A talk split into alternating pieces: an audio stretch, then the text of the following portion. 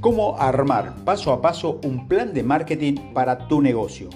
Existen muchas metodologías, pero esta es la más sencilla si estás arrancando con tu idea. Espero que te sirva.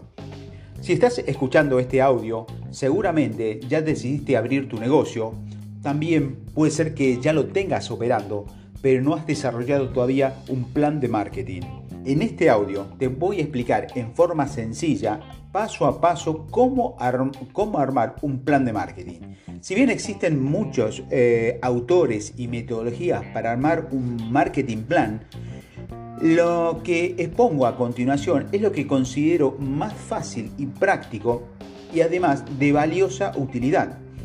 Es esencial tratar de desarrollar todos los puntos que te voy a comentar, ya que esto nos servirá muchísimo en la conceptualización y la estrategia de nuestro negocio. El primer paso, hacer un análisis de mercado. Una vez que tienes bien aterrizada tu idea de negocio, lo primero que debes hacer es averiguar que existe en el mercado que sea algo similar. Por lo tanto, puedes así definir quién será tu competencia, qué ofrecen y cómo venden sus productos o servicios.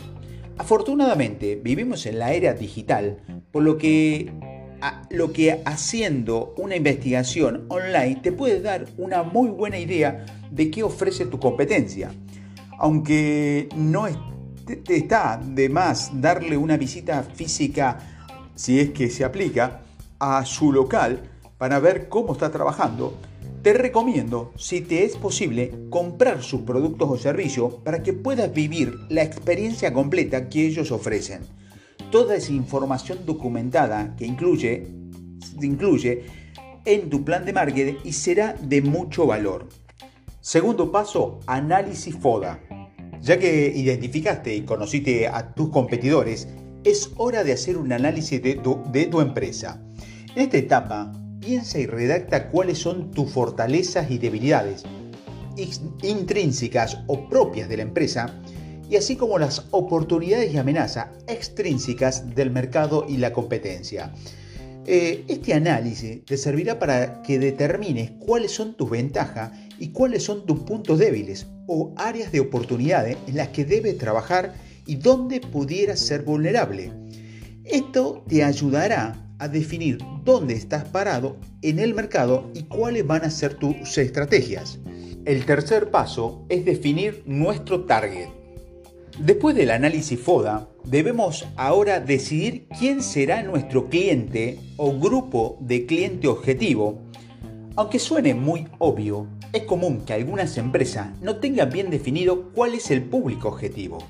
Mientras más detallado pueda desarrollar la descripción, va a ser mucho mejor se recomienda definir el rango de edad, sexo, nivel socioeconómico, dónde vive, qué le gusta, qué y dónde comen, por ejemplo.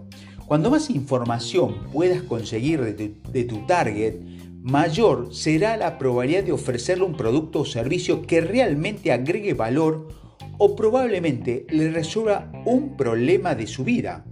El cuarto paso es definir cuál es nuestra oferta única de valor. La oferta de valor única o oferta única de valor se empieza a desarrollar haciéndonos la siguiente pregunta. Es decir, ¿qué, lo, ¿qué es lo que ofrece mi producto o servicio a mi target, es decir, a mi cliente, que es completamente diferente a lo que hoy ofrece mi competencia? Si, no tenemos la respuesta contundente, no debemos preocuparnos. Solo significa que todavía no la hemos desarrollado.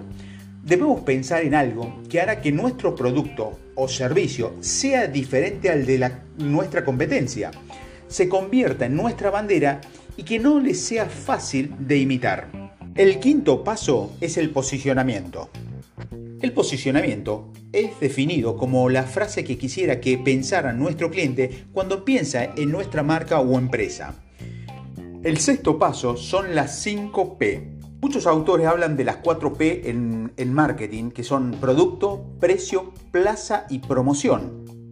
En mi caso particular, siempre agregar una quinta, que es la postventa, lo cual considero igual de relevante que las otras cuatro para definir cada una de estas recomiendo hacer la siguiente pregunta.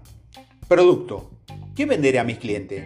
debemos definir cuáles son las características y beneficios que ofrece mi producto o servicio a nuestros clientes. Precio. ¿Cuánto le costará a mi cliente? Aquí tenemos que considerar cuáles serán nuestros costos y margen de utilidad, así como cuánto vende nuestra competencia para así definir nuestro precio.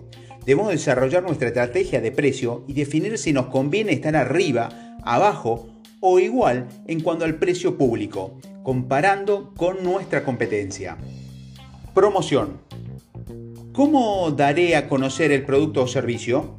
Debemos definir si nuestra estrategia de comunicación usada serán las redes sociales o una página web o cualquier otro medio para dar a conocer la oferta de valor de nuestro producto o servicio. Plaza Distribución. ¿Cómo le haré llegar a mis clientes mi producto o servicio? Se debe analizar y decidir si nuestro modelo de negocio considera la venta directa a clientes o será a través de un tercero, distribuidor. También debemos definir si venderá a través de comercio electrónico, ya sea venta online o a través de un local. Postventa. ¿Cuál será la experiencia del cliente después de que yo le vendí? La estrategia de postventa será muy importante para nuestro negocio. En esta debemos definir nuestra estrategia de seguimiento a cliente, ya que la idea es que no solo nos compren una vez, sino convertirlo en clientes asiduos de nuestro producto o servicio. El último paso es el plan de acción. En esta etapa final debemos desarrollar un plan de manera detallada que incluya los tiempos y personas responsables de todo y cada una de las actividades a llevar a cabo por la empresa. Es recomendable hacer un plan a un año e ir desglosando y revisando, en caso de que sea necesario, en periodos trimestrales o mensuales, dando seguimiento contra los objetivos planteados previamente en el plan. Si bien el plan de marketing es un documento que requiere dedicarle tiempo y esfuerzo, desde mi punto de vista, agrega mucho valor porque no solo se convertirá en nuestro manual de ejecución, sino que también nos dará una dirección más clara de hacia dónde quiero llevar mi negocio y eso es esencial para cualquier empresa, que sea grande, mediana o pequeña.